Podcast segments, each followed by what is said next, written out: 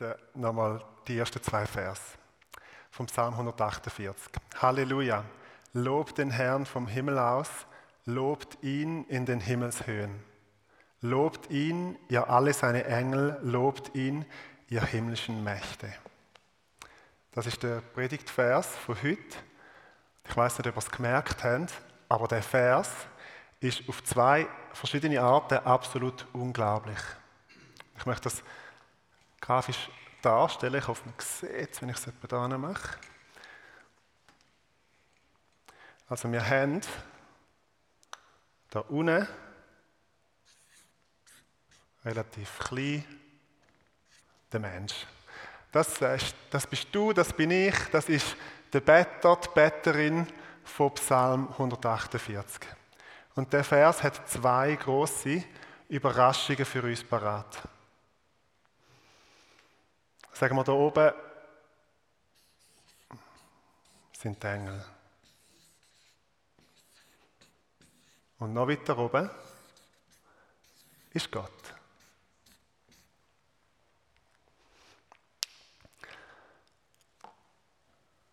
Da unten ist der Mensch. Da unten bist du, wenn du heute Morgen Psalm 148 bettest.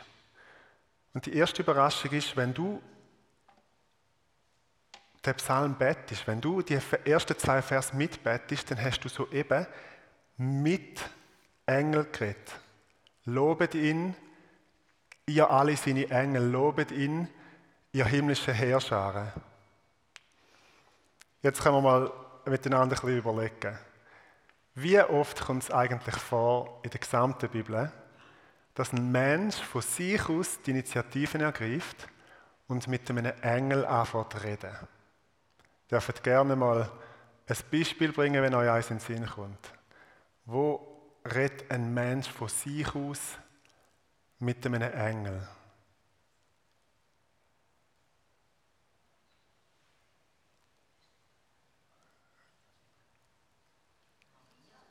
Maria redet mit einem Engel, das stimmt. Sie, sie stellt eine Rückfrage. Aber dort ist es eigentlich, ich würde es so einzeichnen, der Engel redet mit ihr und Maria sagt, wie kann das sein? Ich weiß ja noch von gar keinem Mann. Also es stimmt, es gibt den Dialog, es gibt ähm, eine Rückfrage. Fällt da irgendeine Geschichte in der Bibel, Altes oder Neues Testament, wo ein Mensch von sich aus mal so richtig die Initiativen ergreift, an einem schönen himmelblauen Tag sagt, jetzt rede ich mal mit einem Engel. Oder kehren wir es mal um. Was gibt es denn für so Geschichten? Was, was, was gibt es denn für Geschichten, wo der Engel kommt und mit einem Mensch, mit einem Mann, mit, einem Mann, mit einer Frau schwätzt? Einfach das Gespräch die Initiative ergreift. Sagt das mal und ich tue es wiederholen, damit man es im Livestream auch hört. Am Grab von Jesus, Samuel, Jakob, Abraham, Hirte, Elia, Vater von Johannes, Gideon, Lot. Also wir könnten da das wird nicht mehr aufhören. Wenn das mal anfängt, hört, es fast nicht mehr auf, weil es gibt so viel Vorkommen, wo das passiert und es gibt, es kommt eigentlich, also ich habe alle Stellen über Engel durchgelesen und ich habe zwei gefunden, wo das passiert, nämlich die Stelle, wo wir da vor uns haben und dann noch eine Stelle im Psalm 103, ich glaube Vers 20 oder 21, wo quasi der, der, der gleiche Wortlaut ist, also die Aufforderung an die Engel, dass sie Gott loben sollen. Also in diesem Vers haben wir es mit einer absoluten Überraschung zu tun, mit etwas, was praktisch nie passiert, dass Menschen zu den Engeln reden und dass sie sie auffordern zu etwas. Und dann kommen wir noch zu einer zweiten Überraschung. Was wir ja gut kennen, ist, dass Gott zu den Engeln redet und die Engel dann zu den Menschen reden. Aber was in dem Vers passiert, ist, dass wir zu den Engeln reden, dass sie sollen Gott arbeiten. Jetzt korrigiere mich bitte nach dem Gottesdienst, wenn ich falsch liege. Aber ich hätte gesagt, wenn es irgendetwas auf Himmel und Erde gibt, wo nicht in unserer Verantwortung ist, wo wir jetzt einfach mal nicht mühen, dann ist es doch, die Engel aufzufordern, dass sie Gott arbeiten. Das ist das, was wirklich speziell ist an diesem Vers. Und wir werden diesen beiden Überraschungen heute Morgen auf die Spur gehen. Lassen uns heute Morgen so einen Blick in den Himmel werfen, schauen, wie es dort aussieht, das Fenster öffnen den Himmel, überlegen, wie ist es denn um den Thron Gottes herum, wie sieht es denn aus mit der Anbetung der Engel. Ich möchte euch, bevor ich mit dem ersten ähm, Himmelsfenster, mit dem ersten Text anfange, möchte ich euch sagen, wie es ganz sicher nicht ist. Es ist ganz sicher nicht so dass Dreieinigkeit gelangweilt und einsam im Thronsaal sitzt. Sich nervt, dass wir es da unten so toll haben und immer wieder mal irgendein Verbot ausspricht, damit, damit wir es nicht so schön haben miteinander, weil sie neidisch sind dort oben und einsam. So ist es ganz, ganz sicher nicht. Wir schauen uns drei Stellen an, drei so Himmelsfenster, wie es im Himmel wirklich aussieht. Das sind immer nur Ausschnitte und das ist auch nur ein Teil von der Stelle. Es gibt noch mehr, aber ich möchte euch die vorlesen. Die erste steht im Daniel 7, Vers 9 bis 10. Ich schaute, bis Throne aufgestellt wurden und ein Hochbetagter sich setzte. Mit in dieser ähm, Vision, die der Daniel hatte. Sein Gewand war schneeweiß und das Haar seines Hauptes wie reine Wolle. Sein Thron waren Feuerflammen und dessen Räder ein brennendes Feuer. Ein Feuerstrom ergoss sich und ging von ihm aus. Tausend mal Tausende dienten ihm und zehntausend mal Zehntausende standen vor ihm. Das Gericht setzte sich und die Bücher wurden geöffnet. Also wir halten fest aus dem Buch Daniel, Gott ist nicht allein. Tausend mal Tausende himmlische Wesen, das wird wahrscheinlich in dem Text sein. Das heißt, 1000 mal 1000 gibt eine Million. Millionen von Engeln dienen ihm. 10.000 mal 10.000 gibt hunderte Millionen, wenn wir es zusammenrechnen Also das Bild, das wir vor uns haben müssen, ist nicht Gott in der Mitte von einem St. Jakobs-Stadium ausverkauft, über 38.000 Zuschauerplätze, sondern das Bild, das wir vor uns haben müssen, ist Gott, umgeben von so vielen Engeln, wie, wie die USA Bewohner hat. 330 Millionen oder so. Das ist nur eine Zahl. Ich kann es, nicht, ich kann natürlich nicht genau sagen, wie viel das da um ihn herum steht. Aber das Bild müssen wir vor uns haben. Also, andersrum gesagt, was jetzt, oder was da zumindest in Daniel 7 im Himmel passiert, ist ein Treffen größer als das größte Treffen, das auf der Welt je stattgefunden hat. Hunderte Millionen von Menschen haben sich noch nie, zumindest nicht, dass ich es wüsste, an einem Ort getroffen miteinander. Und noch etwas. Wenn wir uns jetzt die hunderte Millionen von Engeln vorstellen, dann stellt euch bitte nicht 100 Millionen so ein pummelige, fußbackige Babyengel vor. Das wäre ein riesiger Kindergarten, das ist es wahrscheinlich nicht. Ich sage nicht, dass unter diesen 100 Millionen, ich weiß nicht, wie die alle aussehen, das kann ich euch natürlich nicht sagen. Aber was ich will sagen ist, da hat es Wesen mit vier Flügeln, mit sechs Flügeln, wo umgeben sind, innen und außen mit Augen. Engel, wo so groß sind, dass wenn sie auf der Erde stehen, heißt es an einer Stelle im Samuelbuch, dass sie zwischen Erde und Himmel stehen. Also dass sie groß sind wie ein Wolkenkratzer, wo in den Himmel aufragt. Engel, wo so voller Herrlichkeit Gottes sind, dass der Johannes am Schluss von der Johannes-Offenbarung vor einem Engel sich niederwirft und ihn wird anbeten und der Engel ihn wehrt und sagt, das, das äh, darfst du nicht machen. Aber stell dir hunderte Millionen von so Engeln vor. Wahrscheinlich größere und kleinere und verschiedene Klassen, Kategorien, Hierarchien, Erzengel und andere Engel. Aber der Himmel ist nicht leer. Der Thronsaal, die Umgebung von Gott ist nicht leer, sondern wir dürfen es uns ähm, als eine riesige Versammlung vorstellen. Wir gehen zum zweiten Text, Jesaja 6. Ich lese ab Vers 1. Im Todesjahr des Königs Usia sah ich den Herrn sitzen auf einem hohen und erhabenen Thron, und seine Säume erfüllten den Tempel. Seraphim standen über ihm. Jeder von ihnen hatte sechs Flügel. Mit Zweien bedeckten sie ihr Angesicht, Mit zweien bedeckten sie ihre Füße und mit zweien flogen sie. Und einer rief dem anderen zu und sprach, Heilig, heilig, heilig ist der Herr der Herrscharen. Die ganze Erde ist erfüllt von seiner Herrlichkeit. Da erbebten die Pfosten der Schwellen von der Stimme des Rufenden und das Haus wurde mit Rauch erfüllt. Und ich möchte das dritte Himmelsfenster auch noch dazu nehmen und dann zu, zu beiden Stellen zusammen etwas sagen. Das ist Offenbarung 4, Verse 1 bis 8. Danach wurde mir etwas anderes gezeigt. Ich sah im Himmel eine geöffnete Tür und hörte, wie die gleiche Stimme, die schon zuvor mit mir gesprochen hatte und die wie eine Posaune klang, zu mir sagte, Komm hier herauf, ich werde dir zeigen, was nach den Dingen, von denen du bereits gehört hast, noch kommen muss. Im gleichen Augenblick wurde ich vom Geist Gottes ergriffen. Ich sah einen Thron im Himmel stehen und auf dem Thron saß jemand, von dem ein Leuchten ausging, wie von einem Diamanten oder einem Karneol. Ein Regenbogen, strahlend wie ein Smaragd, umgab den Thron mit seinem Glanz. Rings um den Thron standen 24 andere Throne und auf diesen Thronen saßen 24 Älteste, die in weiße Gewänder gehüllt waren und goldene Kronen trugen.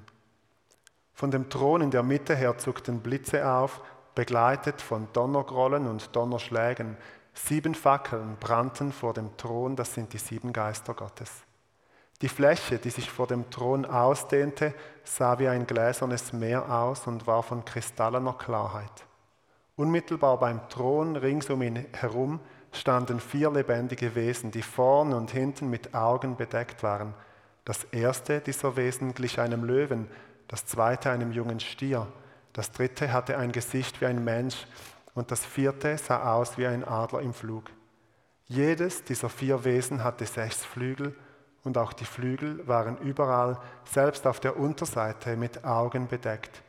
Tag und Nacht rufen diese Wesen immer wieder aufs Neue, heilig, heilig, heilig ist Gott der Herr, der allmächtige Herrscher, er, der war, der ist und der kommt.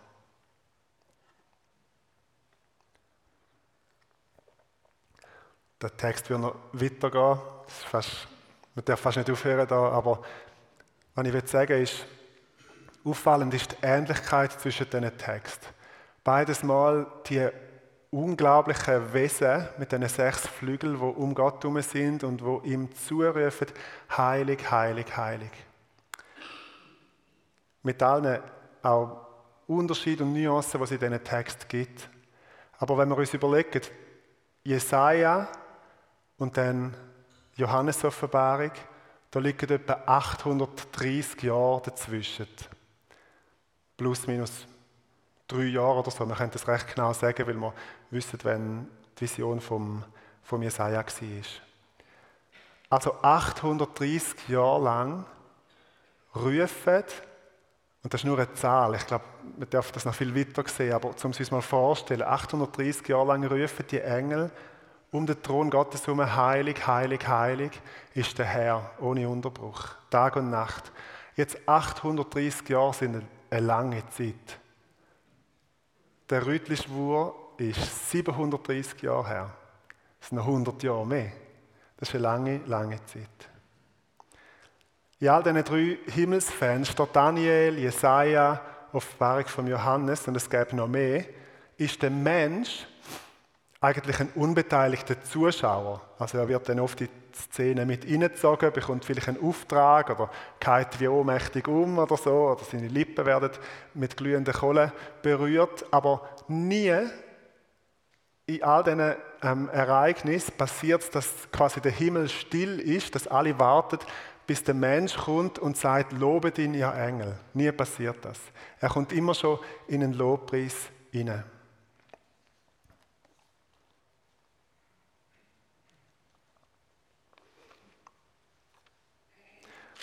Und auf dem Hintergrund ist die Frage, wie können wir das verstehen? Lobt den Herrn vom Himmel aus. Lobt ihn in den Himmelshöhen. Lobt ihn, ihr alle seine Engel. Lobt ihn, ihr himmlischen Mächte. Wir haben den gesamten Psalm vorher gehört, wir haben es gesehen, die Bilder. Und wir merken, das ist ja nicht die einzige Überraschung, die in dem, die in dem Psalm auf uns zukommt. Da kommen noch ganz andere Überraschungen. Die Sonne wird aufgefordert, der Mond ähm, wird aufgefordert, oder wir fordern sie auf, wir reden zu ihnen und sagen ihnen, sie sollen Gott loben. Wir reden zu den Menschen, gut, das können wir noch nehmen. Wir reden zu den Bäumen, wir reden zum Feuer, zum Hagel, wir reden zum Walfisch, wir reden zum Regenwurm. Wie können wir das verstehen? Wir reden zu all diesen Sachen, die Gott geschafft, geschaffen hat und wir fordern sie auf, die Berge, den Schnee, zum Gott loben. Ich möchte euch ein Bild mitgeben, das mir geholfen hat, um den gesamten Psalm ein bisschen zu verstehen. Und das ist das Bild von einem relativ grossen Konzertsaal. Sehr, sehr ein großer Konzertsaal. Und statt dass es dort ein Sinfonieorchester drin hat, mit Geige und Cello und jetzt noch Kontrabass, danke André. äh, Oboe hat es glaube ich auch und, und vielleicht noch ein paar, paar Bläser und so. Aber statt Instrument oder Instrumentengruppe hat es dort Engel, himmlische Heerscharen. Die Sonne ist dort, der Mond. Berge, Tiere, große und kleine, Feuer hat Menschen, von jung bis alt, berühmte Könige, völlig unbekannte Menschen, groß und klein. Also alles, was Gott geschaffen hat. Es muss ein relativ großer Konzertsaal sein, damit alles Platz hat. Himmel und Erde, sichtbare und unsichtbare Welt wo Gott geschaffen hat. Und jetzt kommt der Better oder die Betterin, also das kleine, kleine Menschli, du und ich, und stellt sich quasi zum ähm, Dirigentenpult an, stellt sich aufs Podest und gibt diesen einzelnen Instrumentengruppen ihren Einsatz. Lobet ihn, ihr Engel, lobet ihn, ihr himmlische Herrscher, lobet ihn, Sonne und Mond, lobet ihn, ihr Tier, ihr Berge, Feuerrauch und so weiter, lobet ihn, ihr Menschen. In dem Orchester gibt es verschiedene Arten von Musikern. wenn ihr schon mal in einem Symphonieorchester sind, zugeschaut habt oder ein Video gesehen habt, ähm, vielleicht gibt es die in diesem Orchester auch, ich habe nie in einem gespielt. Es gibt Musiker, die sind so wahnsinnig gut. Die können die gesamte Partitur, jede einzelne Stimme auswendig, die haben ein besseres Taktgefühl als der Dirigent die bräuchten eigentlich den Einsatz vom Dirigent nicht. Engel, himmlische Herrscher, die loben Gott schon seit unvorstellbaren Zeiten in einer unvorstellbaren Schönheit. Beherrschen ihre Instrumente in Perfektion. Und doch sitzen sie in dem Orchester von Psalm 148 und warten auf den Einsatz vom Better, von der Betterin. Und dann loben ihn Sonne und Mond, und ihr leuchtenden Sterne. In dem Orchester gibt es Musiker, die schauen sowieso nie zum Dirigent. Die, haben genau ihre Ordnung, wie sie spielen. Die schauen auf ihre Noten.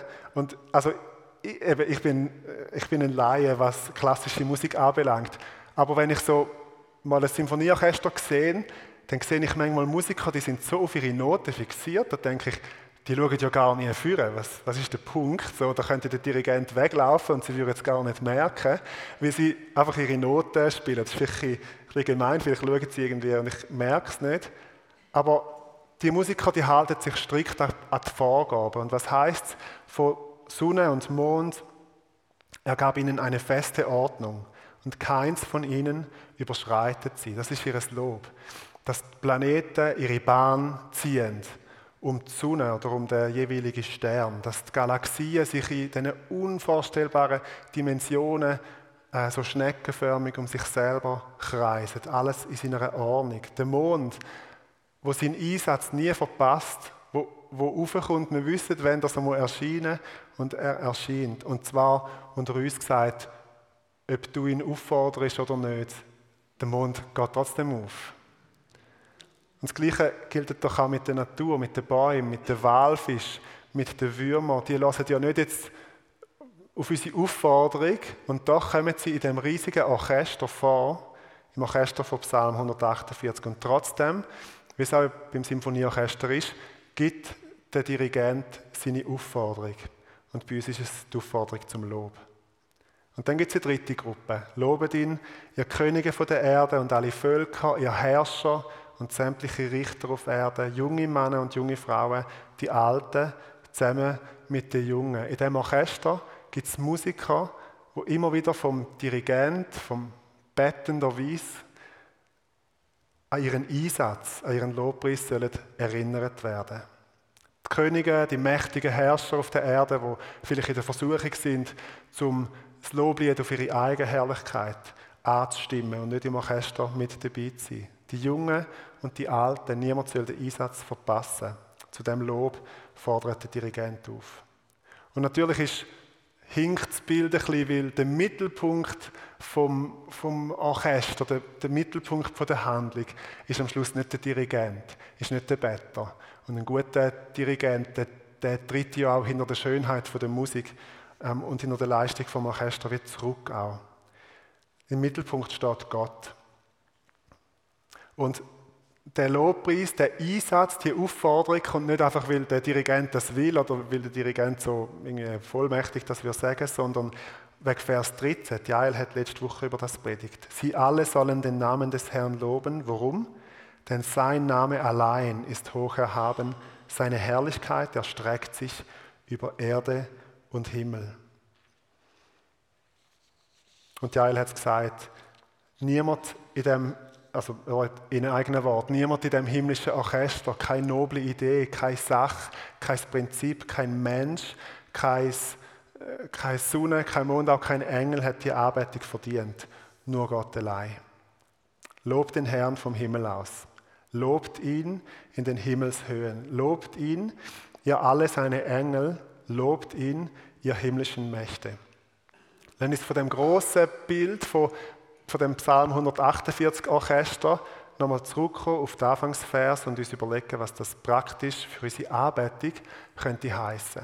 Erstens, wenn sich das Verständnis von Lobpreis auf eine 20-minütige Anbetungszeit am Sonntagmorgen beschränkt, dann lade dich den Psalm ein, um deine Perspektive nochmal ganz, ganz weit aufzutun.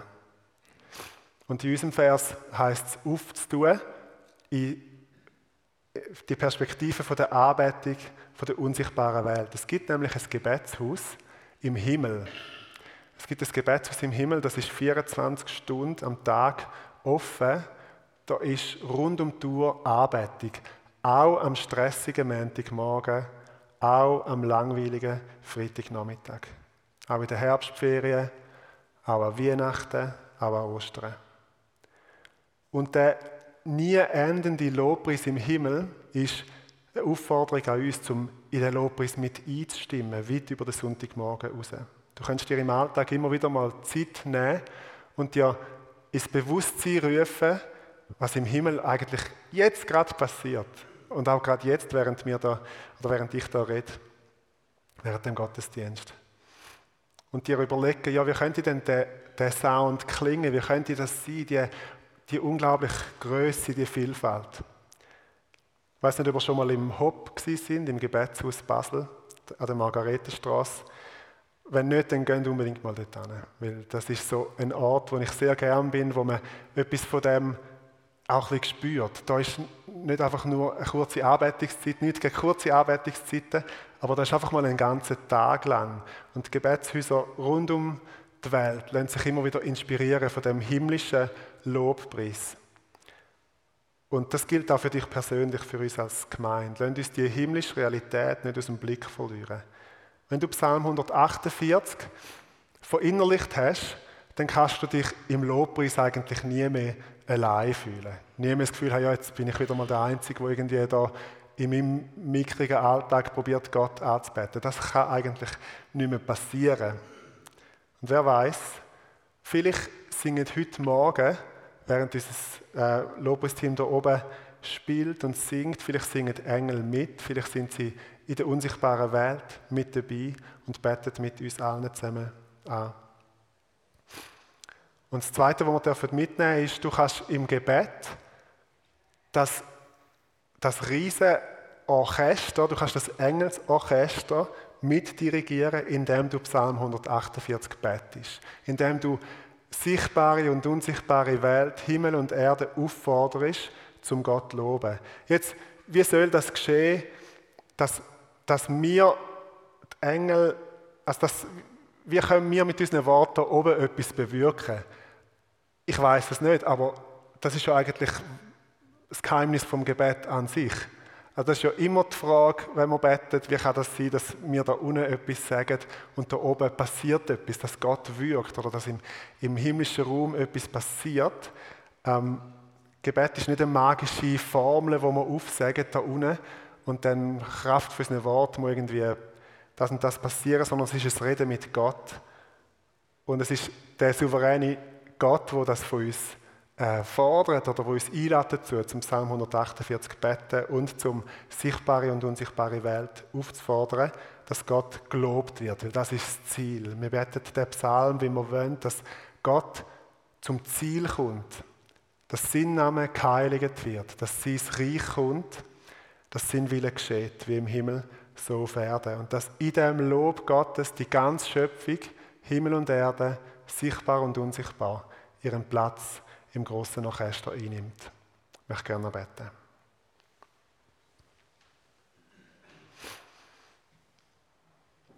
Herr, ich bitte dich, dass du das Bewusstsein in uns wächst und stärkst,